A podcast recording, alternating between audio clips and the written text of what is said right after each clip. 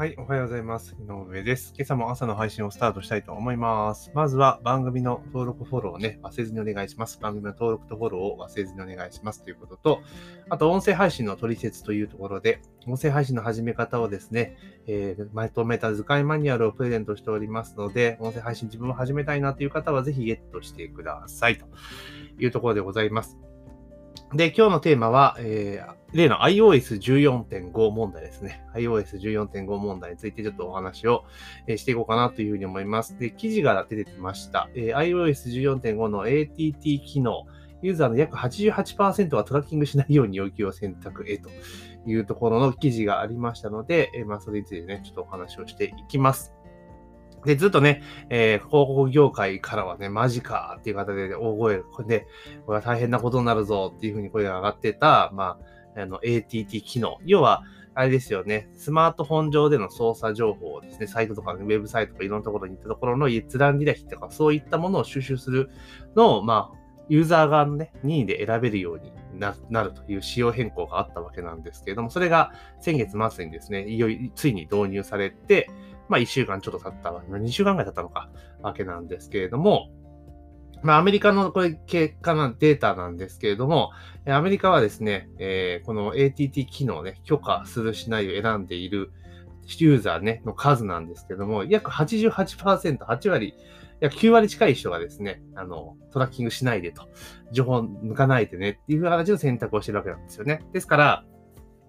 これね、えー、トラッキングしないように要求した場合っていうのは、あの、他のね、ウェブサイトに行った時の情報とか、まあそういったものをですね、まあ、収集できなくなっているという状況なんですね。で、Facebook 広告って、またこれ一番影響を受けてるのは Facebook 広告なんですけども、Facebook 広告っていうのは、要は、Facebook の中での投稿とか、あの、いいねを押したりとか、興味関心とか見ているものとかっていう情報、プラスアルファは、そのサイト外にね、だから Facebook 外のところですよね。ウェブサイトとか、あの、いろんなところを見た時の履歴っていうのを、まあ、個人は特定される形ではないんだけれども、情報を集めていって、で、えー、その人に興味関心がある広告っていうのを出せるようになってるわけですよね。ですからそういったデータを使って出すからこそ、まあ自分の持っている商品サービスとかね、えー、興味関心がありそうな人を選んで、えー、ピンポイントで広告を出せるっていうのが Facebook 広告のメリット。ただそれは今回の ATT 機能っていうのが導入されたことによって、まあ、Facebook 内のコードは引き続きね、えー、ショートで当然収集できるんですけど、Facebook 外ですね。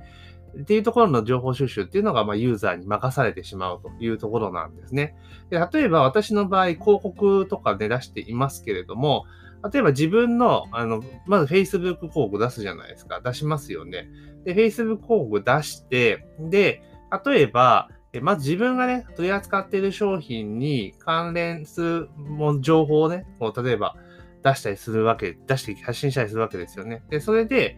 例えば、えっ、ー、と、音声配信に興味がある人とかだね、まあ、そういう人をちょっと集めたいぞという場合にどうするかっていうと、最初は、その音声配信の、なんつうの、興味がありそうな属性っていうのを Facebook 上の、その興味関心の情報からターゲティングをしていって、ここを出していくんですよ。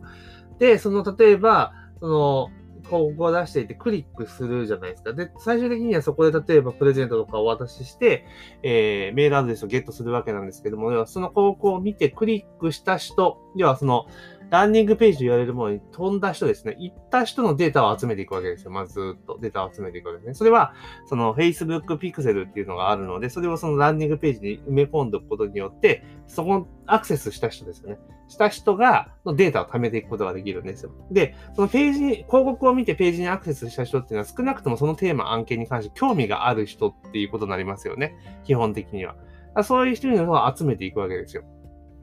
で、集めていって、で、ページを見て、だいたい一回ページ見ただけだと、あの、基本的には、その人が、その場でストンとね、当然登録するケースもありますけれども、まあ一回見送ることって結構あるじゃないですか。で、そういう人何回か見てるうちに、あ、じゃあって登録してみようかってなることは結構あったりするんですよね。でそういった場合に、リターゲティング広告っていう形で、このページを見た人に、あの、広告を出すってことができたんですよ。その他のね、外部サイトに見た人に関して行くってことができたんですね。例えば皆さんも多分経験あると思うんですけれども、なんか一個広告サイト見たら、その後ずっといろんなところで、あの、その商品の広告が出てくるってことが多いですよね。例えば、なんだろう。えー、なんだ、え、なんかの、健康食品ダイエットサプリとかそういうのってあるじゃないですか。そういうのの、例えばページをね、パッと見た、見た、見て、ああ、こんなんあるんだと思って、まあ、ページを閉じて他のサイトを見てったら、その後から急に、例えば Yahoo のトップページの左、右上のバナーがね、その商品の広告であったりとか、なんかブログ記事に表示、なんか掲載されてる広告がその、なんだ、健康食品だったりとか、結構ありますよね。広告が追っかけてくるみたいなこと。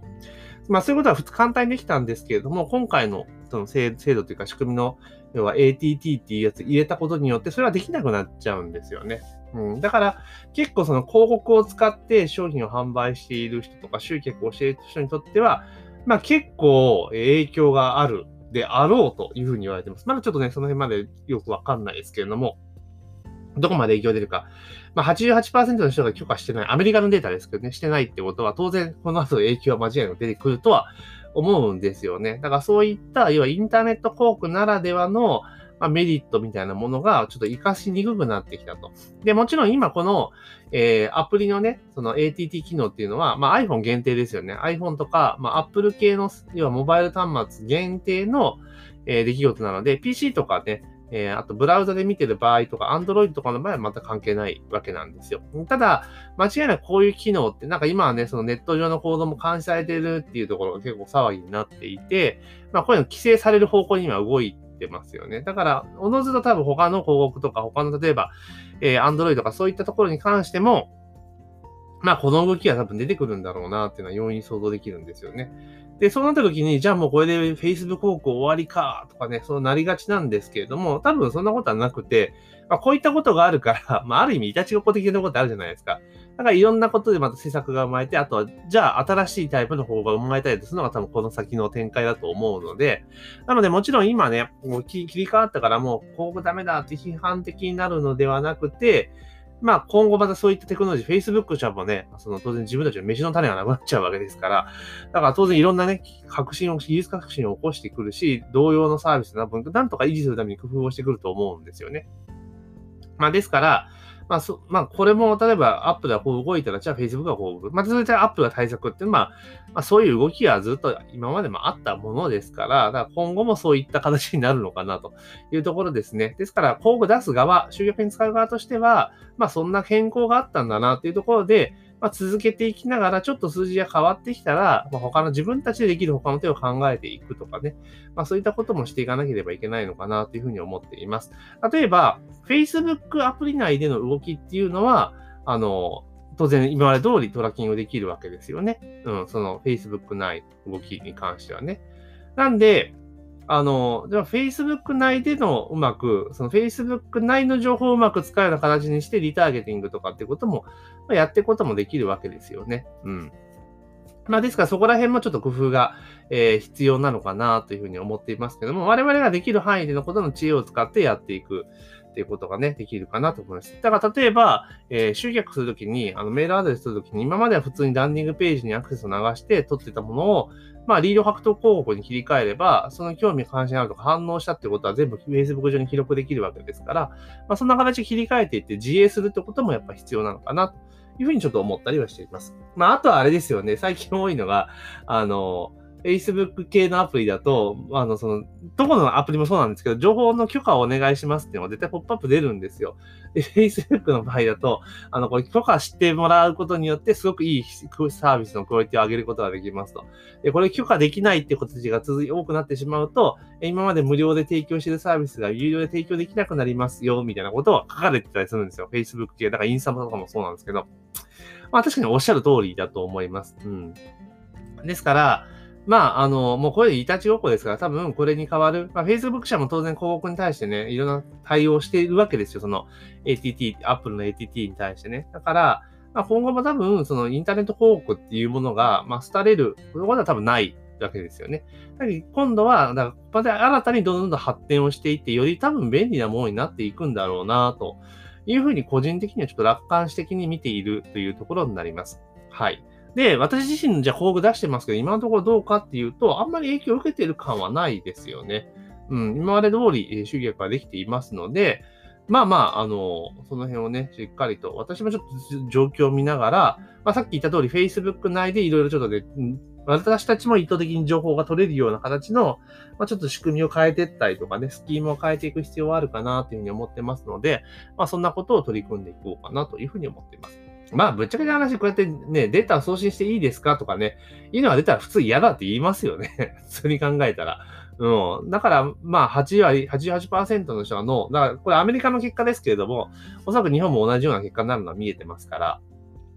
下手したら日本の方がね、えー、大きいかもしれませんので、まあね、ちょっと様子を見ていこうかなというふうに思ってます。まあ、こういった状況になってたからこそね、Facebook 広告をやめるってことはしなくて、逆にね、もうこれで Facebook 広告オワコンだって言ってね、出す、出さなくなる人が増えれば増えるほど、えー、競争相手が減るわけですから、単価が下がっていくので、まあ、個人的には歓迎かなというふうに思っております。というところで今日はですね、えー要は Apple の ATT ですね、iOS14.5 問題で、えー、ユーザーのトラッキング拒否っていうね、選択する人がアメリカでは88%になってますよという記事がありましたので、まあそれについてちょっとね、思ったことをお話をさせていただきました。えー、ぜひね、えー、広告出されている方はね、こうやってあんまりこういうの惑わされずに、まあ今、今まで闇がやってることをまず粛々と続けていって、自分たちができることね、できる対応策っていうのを考えていく必要があるかなというふうに思いました。というところでですね、えー、番組登録と、え、フォローをね、忘れずにお願いいたします。番組の登録登録を忘れずにお願いしますというところと、あと音声配信の取説というものを配っておりますので、そちらもぜひね、忘れずにゲットしていただけたらなというふうに思っております。というところで本日の朝の配信は以上とさせていただきます。今日も一日頑張っていきましょう。